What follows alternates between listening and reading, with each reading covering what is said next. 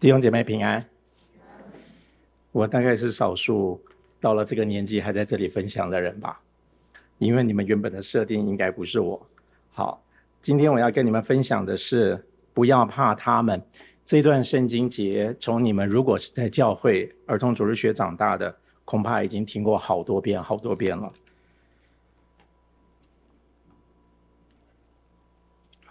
不要怕他们。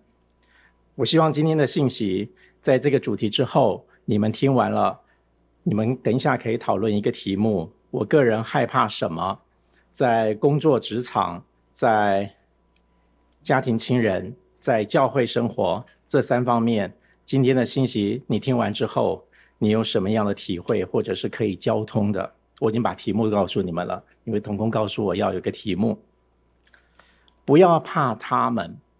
从圣经节当中，我们当然知道，这是一场五个国王联合起来，在迦南地的亚摩利的这个五个国王联合起来，要攻打基遍。最主要是因为基遍和以色列人立了合约，所以。表面上我们看这段圣经很清楚，这是一个战役，不同于前面的爱城，也不同于更早的耶利哥城，都不一样。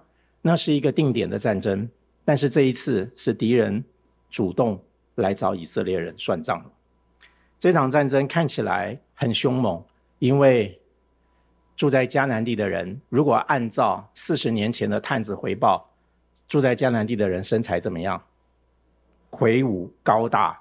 也就是四十年前，迦勒和约书亚这两位探子和其他十位探子看见的不一样。迦勒跟约书亚看见的是流奶与蜜之地，是可以立刻上去夺下来的。四十年后的今天，这个时候，那十个探子回报的事情就在眼前。当然，现在所处的已经是不同的一个时代了。再一次是直接。挑战来面对以色列人，不是以色列人学的要不要去上去夺城掠地，而是今天是别人来找他们了，所以是有点不一样。在你的整个人生到现在的生涯生涯当中，有多少次是困难找上你，你没有办法避免的？如果是的，有的，你今天这场信息，你可以在当中应该可以听到你要听的。第十章第八节，耶和华对约书亚说：“不要怕他们，因为我已将他们交在你手里，他们无一人能在你面前站立得住。”你觉得约书亚有没有听进去？在稍早八章一节，耶和华对约书亚准备要进行第二次攻打爱城的时候，同样对约书亚说过：“不要惧怕，也不要惊惶，你起来率领一切兵丁上爱城去。”我已经把爱城的王和他的民、他的城并他的地都交在你手里。这段话对约书来讲不陌生，才刚刚发生不久，而且的确在爱城之战大获全胜，如同耶和华所说的。而且足坛献祭，而且抄录神的律法，宣读一遍，并且。在全以色列会众和妇女、孩子，并他们中间寄居的人面前，没有一句不宣读的。爱城之战战后最重要的工作，如果按照圣经所写的，是宣读神的话。你会不会觉得很特别？会不会觉得很特别？这其实就是我们我们在所有的经历过程当中。你在你的经历里面，你能不能想起主耶稣基督的话？这就是我们的战争。当爱城之战结束之后，不是在论功行赏，不是在分封，而是在宣读神的话，而且更重要的是，包括在他们中间寄居的外邦人哦。神的宣教心意在此非常的明显。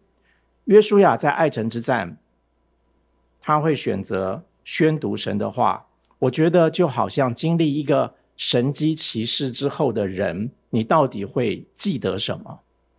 你会记得什么？在路加福音第二十四章，主耶稣复活之后所记录的三群人，第一群，当妇女听见天使说：“为什么在死人中找活人呢？他不在这里，他已经复活了。”当纪念他还在加利利的时候，怎样告诉你们说，人子必须被交在罪人手里，钉在十字架上，第三天复活。各位弟兄姐妹，那个神迹发生，耶稣复活的事情，第一批知道的人是妇女，而且当天使告诉他们，他必须。你有没有觉得，也许我们看经文就过去了，可是“必须”这两个字会不会进入你的内心？天使告诉妇女的事，他必须。你觉得主耶稣基督有没有自由意志？现代人最喜欢强调自由，好像自由象征着一种进步，象征着一种文明，象征着一种思潮，象征着一种先进。你觉得主耶稣基督有没有自由？可是当天使告诉妇女他必须的时候，就是必须。所以，我们不要太快的就进入这个社会的思潮，这个世界的主流要寻求一种自由。主耶稣从来没有谈过他要自由，主耶稣谈的是他要在神的旨意当中，他要做成那差他来者的工。所以，对于我们来讲，这一段会不会打动我们？好，这群妇女们被天使告知以后，他们怎么样？就想起耶稣的话。各位，爱城之战，我刚刚强调，战胜之后，他们宣读神的话。主耶稣基督复活要准备离世之前，他所影响的三批人都有同样的动作，让这三批人想起他的话。第一批是妇女想起主耶稣。的话来，便从坟墓那里回去，把这一切事告诉十一个使徒和其余的人。你如果看见一个见证，或者你经历一个见证，你会不会想把这个见证分享出去？这群妇女在当时是没有社会地位的，他们却选择回城里面去告诉十一个使徒，哪怕十一个使徒后来也是不太相信他们所说的话。我们的生命当经历改变的时候，当爱城之战经历改变之后，想起的是神的话，想起的是神的话，而会把神的话记在心里，然后会把这见证传扬出去。第二批人是往以马忤斯的两个门徒，耶稣亲自就近他们，和他们同行，对他们说：“基督这样受害，又进入他的荣耀，岂不是应当的吗？”又再一次强调，主耶稣必须走在神的旨意当中。于是从摩西和众先知凡起，凡经上所指的自己的话，都给他们讲解明白了。主耶稣要花很长的时间，把他在圣经里面当中指着他的，都要告诉这两个门徒。你觉得投资的代价大不大？这种 CP 值高不高？要走一段很长的路。从耶路撒冷走到以马忤斯，然后要告诉他们圣经指着自己的话，他为什么要这样投资？要让这两个人明白。然后这两个人因着主耶稣到了晚上跟他们坐席的时候，拿起饼来祝谢，拨开递给他们，他们的眼睛就明亮了，这才认出他。耶稣忽然不见了，他们就怎么样？立时起身回耶路撒冷。各位应该是要休息的时候了，明天再走不行吗？这么好消息，我明天再回去讲不行吗？可是这两个人辛辛苦苦的从耶路撒冷走到以马忤斯，现在要再走回去，而且是立时，立时回去告诉十一个使徒跟他们的同人，到底是什么力量催逼他们要赶快回去？因为他们发现，在路上的时候，我们的心岂不是火热的吗？刚刚我们也擘饼分杯。会不会再一次想起主耶稣基督对我们的教导？所以又一次的看见，当经历耶稣基督同在的人，想起主耶稣基督话语的人，他会去宣扬。第三批就是这十一个门徒和他们的同人，耶稣亲自站在他们当中说：“愿你们平安。”耶稣对他们说话：“这就是我从前与你们同在之时所告诉你们的话。”说。摩西的律法和先知的书和诗篇上所记着，凡指着我的话都必须应验。于是耶稣开他们的心窍，使他们能明白圣经。又对他们说：照经上所写的，基督必受害，第三日从死里复活，并且人要奉他的名传悔改赦罪的道，从耶路撒冷起，直到万邦。你们就是这些事的见证。我要将我父所应许的降临在你们身上，你们要在城里等候，直到直到你们领受从上头来的力量、能力。耶稣领他们到伯大尼的对面，就举手给他们祝福。正祝福的时候，他们就离开他们，被带到天上去了。他们就拜他，大大的欢喜，回耶路撒冷去，藏在殿里称颂神。这段话不单是对当时的门徒们说，其实也是对我们说。因为我们领受圣灵，就是去做这些事。经历耶稣基督死里复活、升天神迹的人会做什么？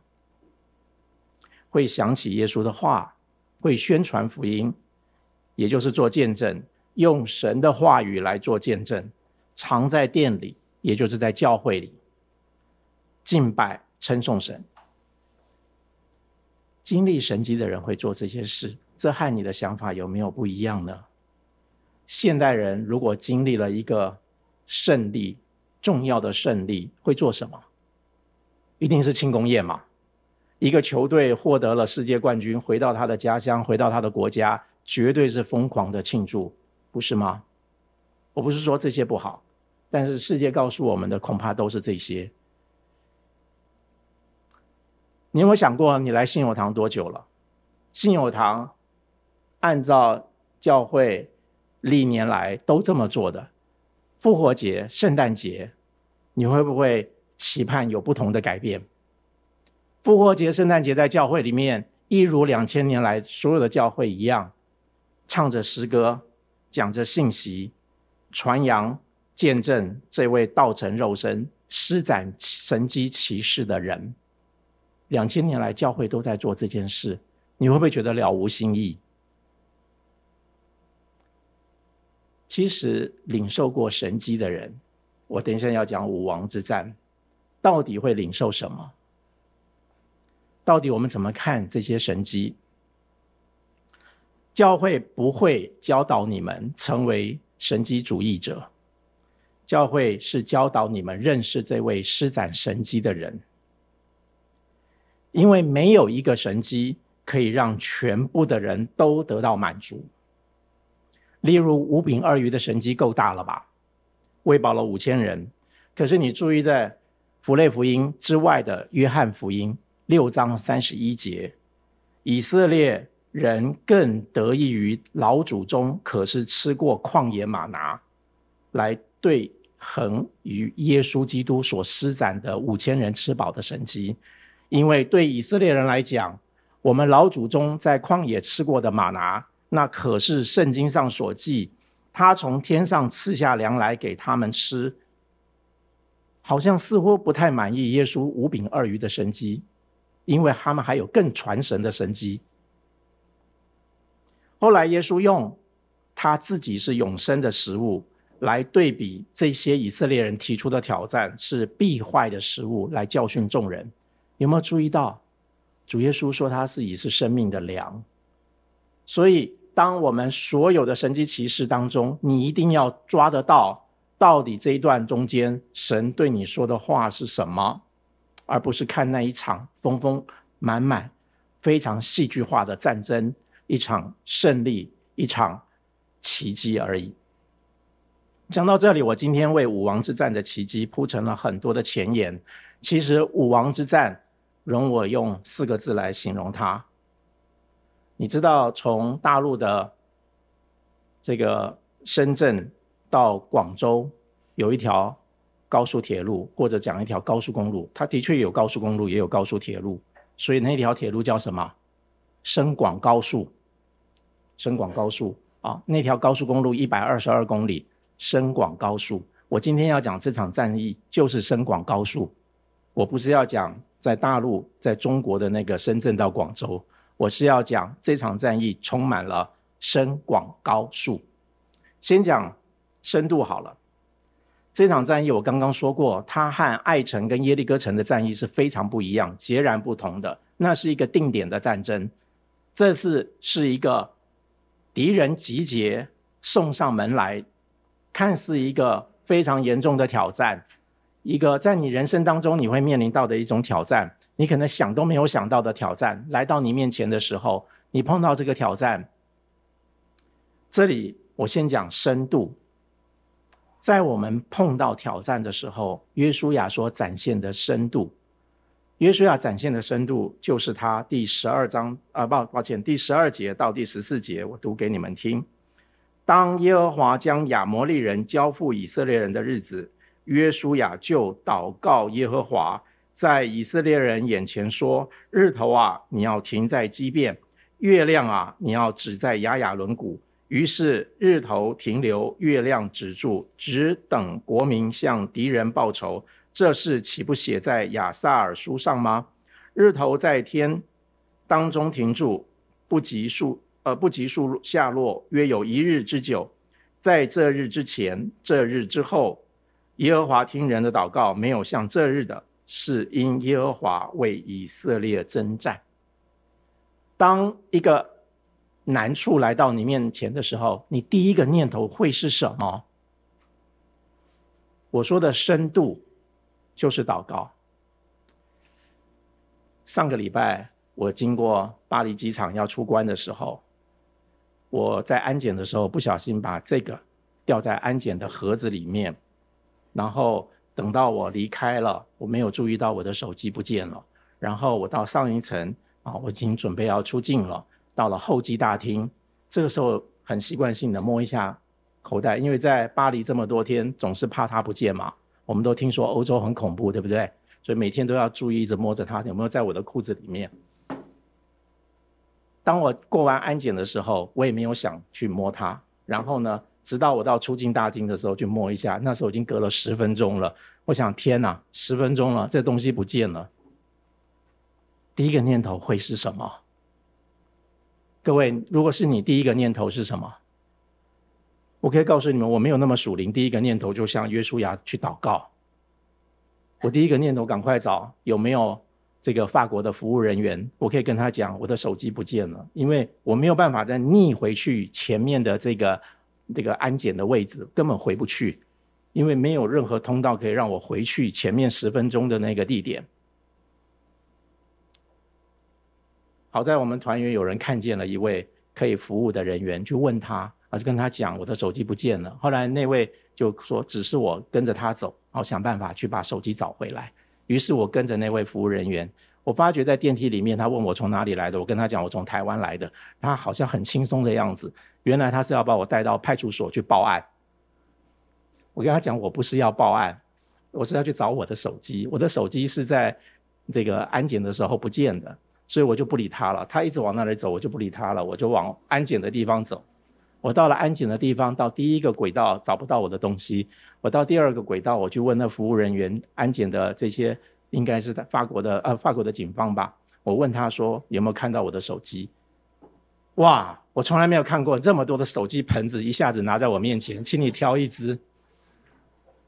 还好辨识度很高，我就找得到他。是一个很特别的经历，我就在想，为什么我第一时间不会祷告呢？应该要祷告的。后来我在预备这篇讲章的时候，我真的看见约书亚，这是不可能发生的事，他也能祷告。神成就了这么深的一种祷告，我觉得这位领袖，这位领袖。四十年前说的话，没有人要信。今天他在这个位置，他做这样的祷告，他是对神，他也不用讲给以色列百姓听，他只要继续带领以色列人继续攻城略地。我觉得在这位领袖的心已经非常的深，在神的里面。各位，如果是你，你会想一想。四十年前，我跟你们讲可以这样攻城略地的时候，你们的前一代、你们的前前一代都不理我，只听那十个人的话，不听我的话。可是约书亚似乎没有这种意念，他这样子的转变，他已经非常深的在神的里面。我觉得这是我们看见这场战役第一个让我觉得非常深的地方。不是只是战役的表面而已。第二个是广，我们都知道这场战役除了五城之外，主武王的五城之外，也攻下了马拿呃马呃马基大、利拿、基色以及全地。我们知道后面还攻了山地、各式南地，这些都把它攻下来。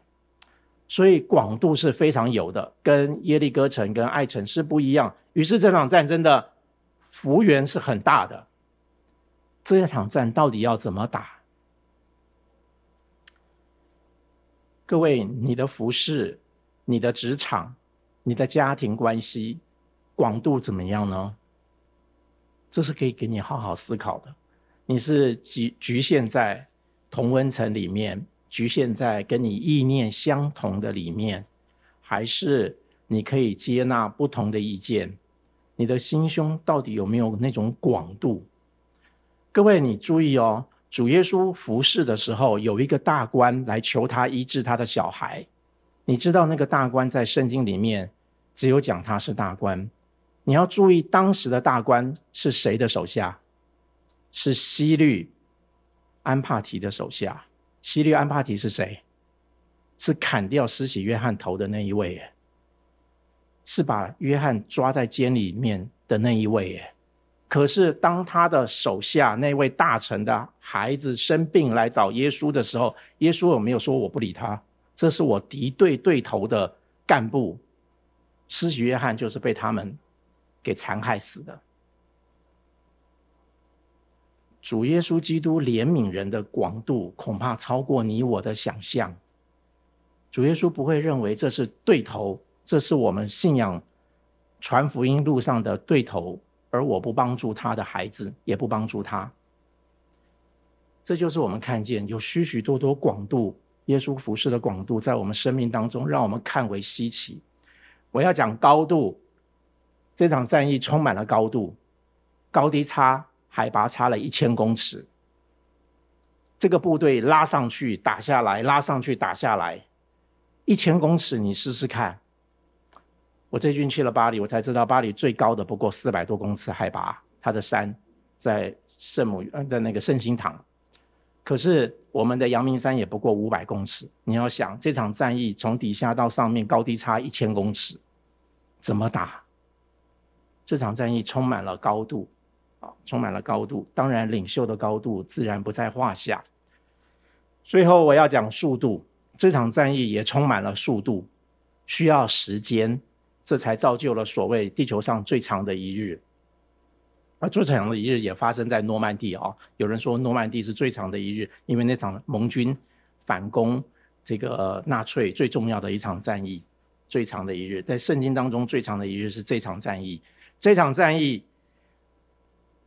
我们看见那个速度感，圣经在第九节，刚刚我们没有读的第八节之后，约书亚就什么？中夜从吉甲上去，猛然，各位你注意哦，当基遍人欺骗他们，他们以色列人什么时候才发现的？以色列人是走走走走了三天，才走到从吉甲走到了基遍，这要走三天哦。在圣经节十六节。第九章，以色列人与他们立约之后，过了三天，才听见他们是近邻住在以色列人中间。以色列人起行，第三天到了他们的城邑，是不是？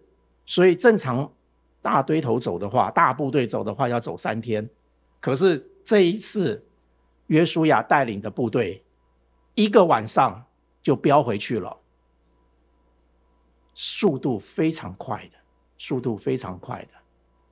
刚刚那位那些妇人立时把这个消息要带回去，告诉十一个门徒。我们的生命当中有多少立时？我们看见约书亚在这里的速度，而且第十九节说，当有人来告诉他说，有五个王已经被抓在生擒在那个洞里面了，然后第十九节说，你们却不可单言，要追赶你们的仇敌。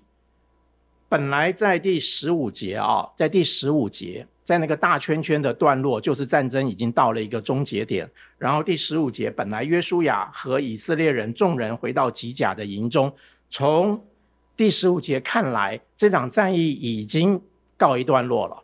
这场战役准备部队要班师回朝，因为已经打胜了。上帝降下了这个石头雨啊，冰雹，打死的比他们杀的还多。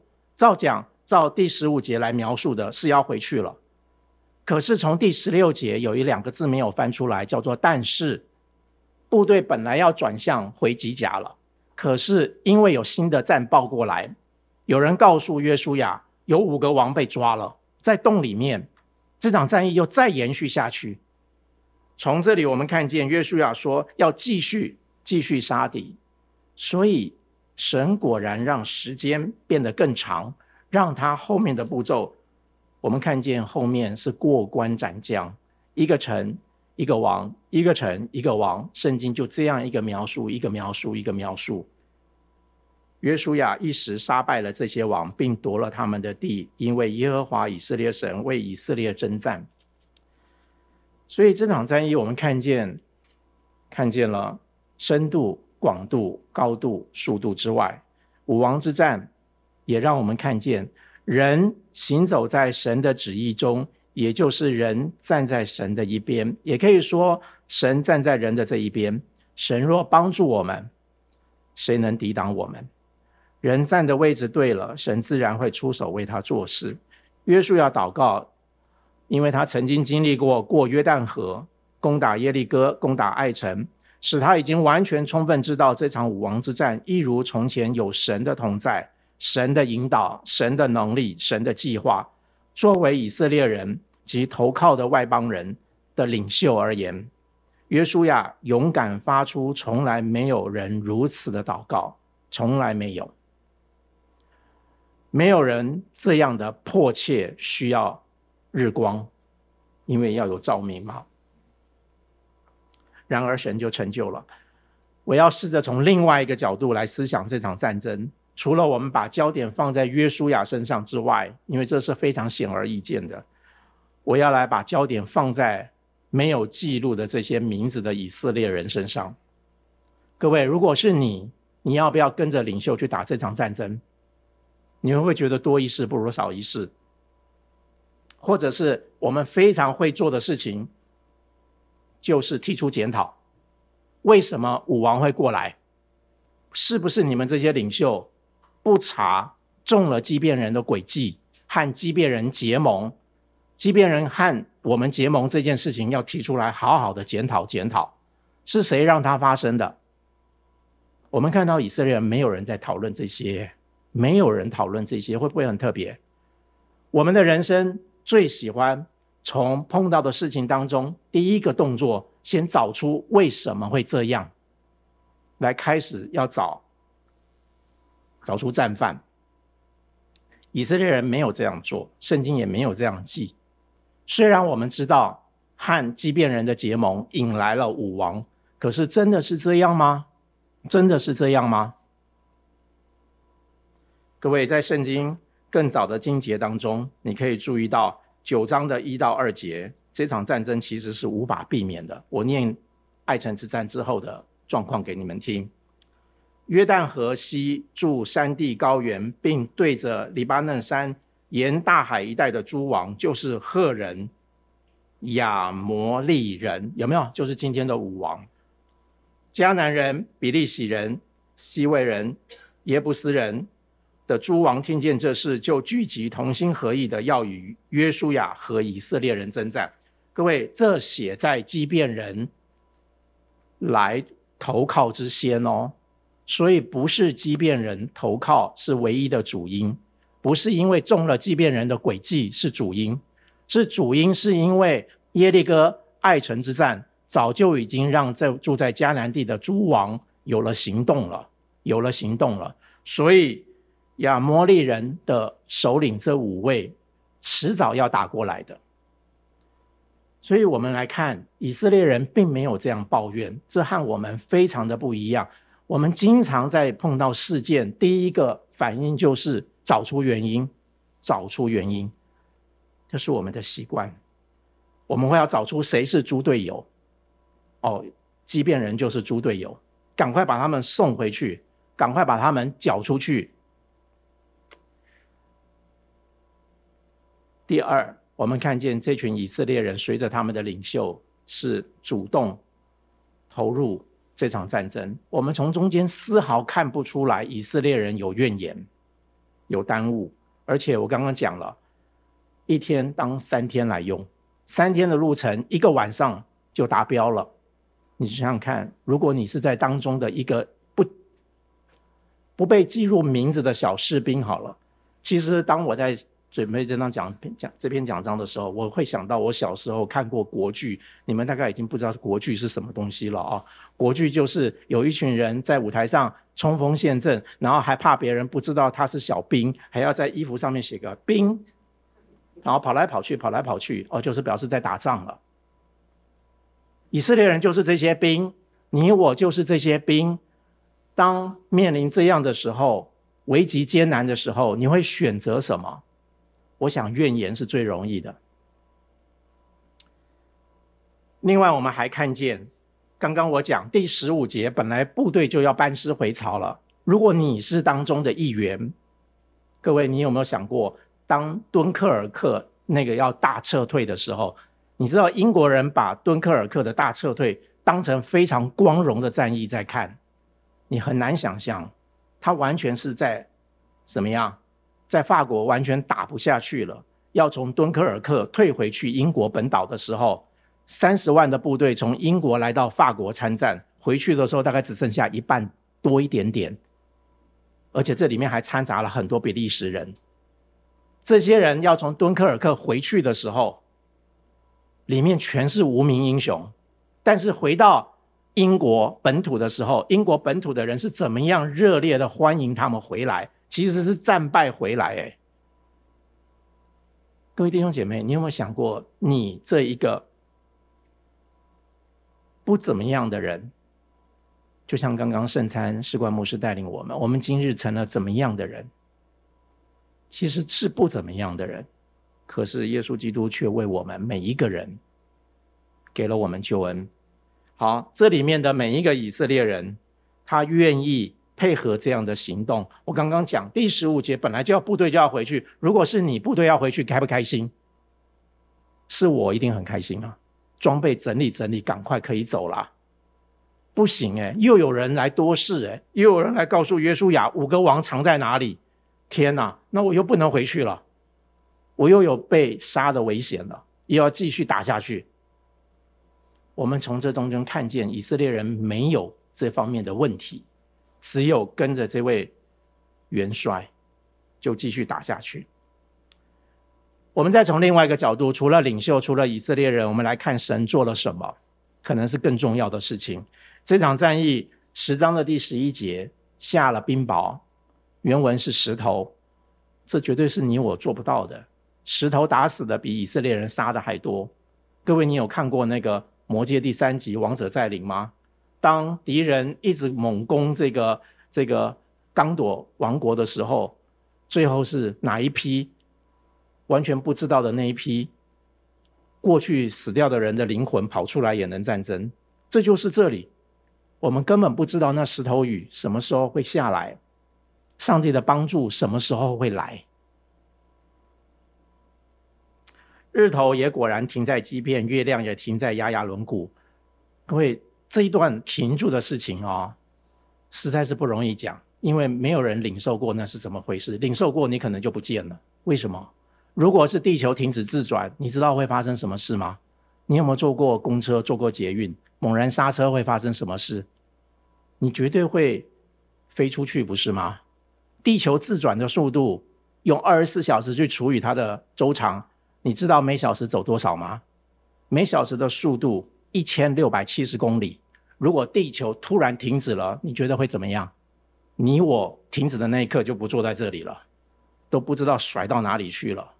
一千六百七十公里的时速立刻停止，你觉得会怎么样？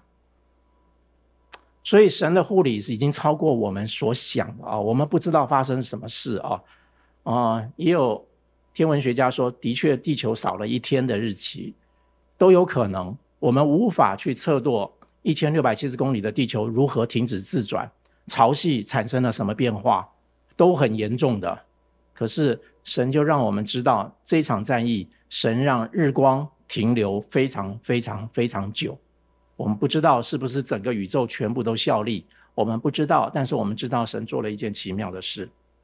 圣经非常清楚记载了五个王的名字，不管这五个王的名字多么的响亮，和那一群从来不必记不被记载的以色列人摆在这一卷书这场战役过程当中，你都知道，武王的名号再响亮，集结的能力再威吓，都抵挡不了有神同在的耶和华的军队。以色列人。只要被包围在耶和华的军队里面就可以了。上一代及上上一代的十位探子所看到的身材高大的迦南人，而产生的害怕，如今历史证明了约书亚跟加勒的看法。只是神的计划与神的同在，胜利必然属于神的这一边，要隔四十年。各位，你有没有经历过神为你平反？要一段很长的时间，而且恐怕那件事情的发生，不见得是为你在平反，是神有更大的旨意。只是在过程当中，神的确他为你伸冤，为你平反，而你愿不愿意等候呢？各位弟兄姐妹，我今天的主题是不要怕他们，不要怕他们。在那三个环节，在那三个景况当中，你到底怕的是哪些人事物呢？你都知道我们在建堂了，我的时间也不够了啊。越患难越倚靠神，就好像以色列军长把脚踏在这些王的景象上，这般的得胜。建堂的修法之路很困难，教会在过去一段时间为修法祷告，因为那个修法很重要。使我们可以盖一个和过去二三楼规模相当的礼拜堂，这是我们的期盼。但是在未修法之前的法令对我们没有这方面的优惠，所以我们拆掉重盖之后盖不去，盖不回去原来的礼拜堂的大小。虽然我们有容积奖励一点三倍，可是只能盖高，不能盖胖一点。这对信友堂的聚会影响程度非常大。于是提出来之后，请教会大家为这件事情祷告。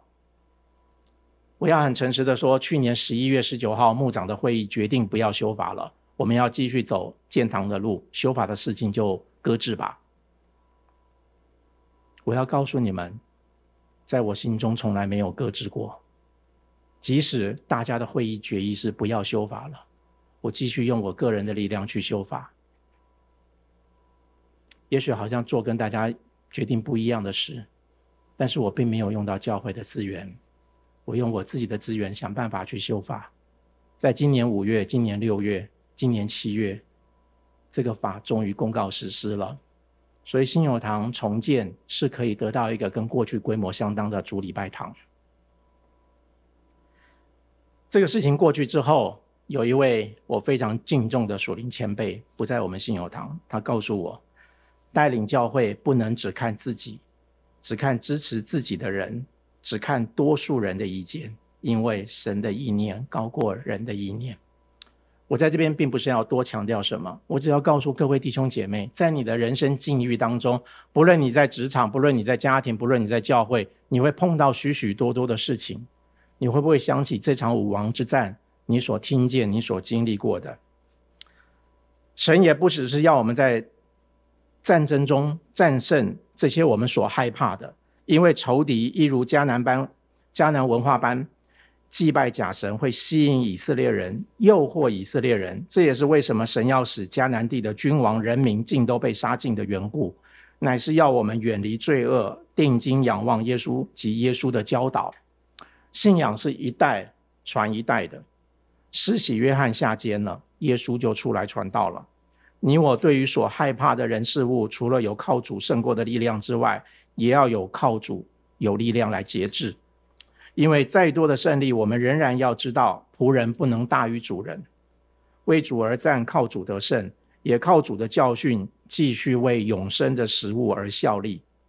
就像约书亚带领以色列人回到吉甲的营中，各位，刚刚第十五节本来就要回到吉甲的营中，到了第最后一节四十三节，于是约书亚和以色列众人回到。吉甲的营中，这有什么特别呢？回到吉甲的营中，代表回到神的面前，那里是行割礼的地方，那里是与神再次立约的地方。你我在每一次的服侍之后，每一次的经历之后，是检视自己更像基督的生命有多少，还是你会更喜欢注意你的点阅率有多少？有多少人受惠于我服侍的影响呢？多少人因我的服侍而受惠受喜呢？多少人受到我的帮助呢？让我们将神的话放在我们心中，以免我们得罪神。我很喜欢诗篇八十四篇第五节那里说：“靠你有力量，心中向往喜安大道的，这人便为有福。”我们一起祷告。爱我们的神，感谢你的恩典。借着这场战争，我们看见你的介入，我们也看见人的顺服。我们更知道，你呼召我们，当我们的境况不如我们预期的时候，或者是我们要面临的挑战不如我们自己所能掌握的时候，感谢主，你为我们开了一条出路。我们可以来到你的面前祷告，寻求神的帮助，也就是继续开我们的眼睛。好叫我们数算自己的日子，叫我们懂得从你那里得到的智慧来认识你，来跟随你，来传扬你。这样祷告，奉靠主耶稣基督的圣名，阿门。